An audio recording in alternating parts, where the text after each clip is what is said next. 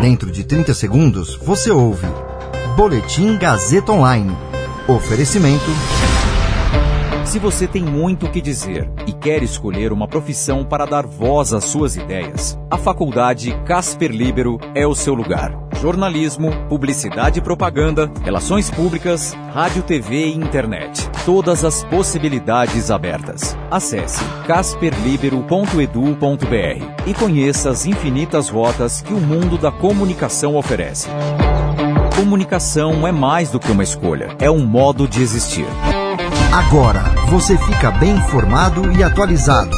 Está no ar o Boletim Gazeta Online. O CDE aponta que Brasil melhorou o acesso à escola, mas ainda precisa superar desigualdade.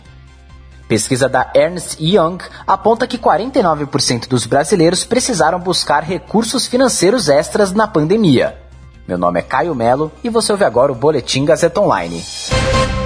O Brasil avançou em número de matrículas nas escolas e melhorou o nível de escolaridade da população nas últimas décadas. Mas ainda precisa vencer desafios por uma educação de qualidade. Entre eles está a redução da desigualdade na educação, o que pode ficar ainda mais acentuado com os efeitos da pandemia devido à falta de acesso ao ensino remoto e o fortalecimento de um sistema nacional de educação, com a definição de papéis claros entre os entes da federação. A análise faz parte de relatórios publicados pela Organização para a Cooperação e Desenvolvimento Econômico, a OCDE, em parceria com a Todos pela Educação e Itaú Social. Ao todo, são três documentos que somam mais de 400 páginas. Eles citam as políticas públicas implementadas nas últimas décadas, avaliam os avanços em cada ciclo, do ensino infantil ao ensino superior, trazem recomendações de melhoria em diversas áreas e comparações com políticas adotadas em outros países. De acordo com o relatório da OCDE, a pandemia aprofundou a recessão econômica e atingiu com força a população mais vulnerável, exacerbando as desigualdades que ainda colocam o Brasil entre os países mais desiguais do mundo.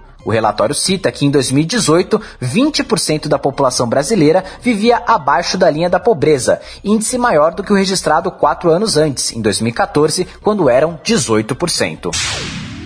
Falando em crise econômica, diante da continuidade da pandemia no país, com a taxa de desemprego alcançando 14,7% no primeiro trimestre, as pessoas estão buscando alternativas para manter as contas e a vida financeira em dia de alguma maneira. Pelo menos é isso que mostra a pesquisa mais recente da Ernst Young, que presta serviços de auditoria, consultoria, impostos, estratégia e transações. 49% dos entrevistados afirmaram que buscaram recursos financeiros extras em meio à pandemia. A pesquisa chamada Crédito PF Impactos da Covid-19 no Endividamento das Pessoas Físicas foi divulgada nesta semana, mas realizada no segundo semestre de 2020 com 2 mil brasileiros, para entender os impactos da Covid-19 no endividamento das pessoas físicas. Entre os entrevistados, 14% buscaram fontes adicionais de recursos por meio de empréstimos e 2% informaram que precisaram buscar recursos extras, mas sem informar qual foi o meio utilizado.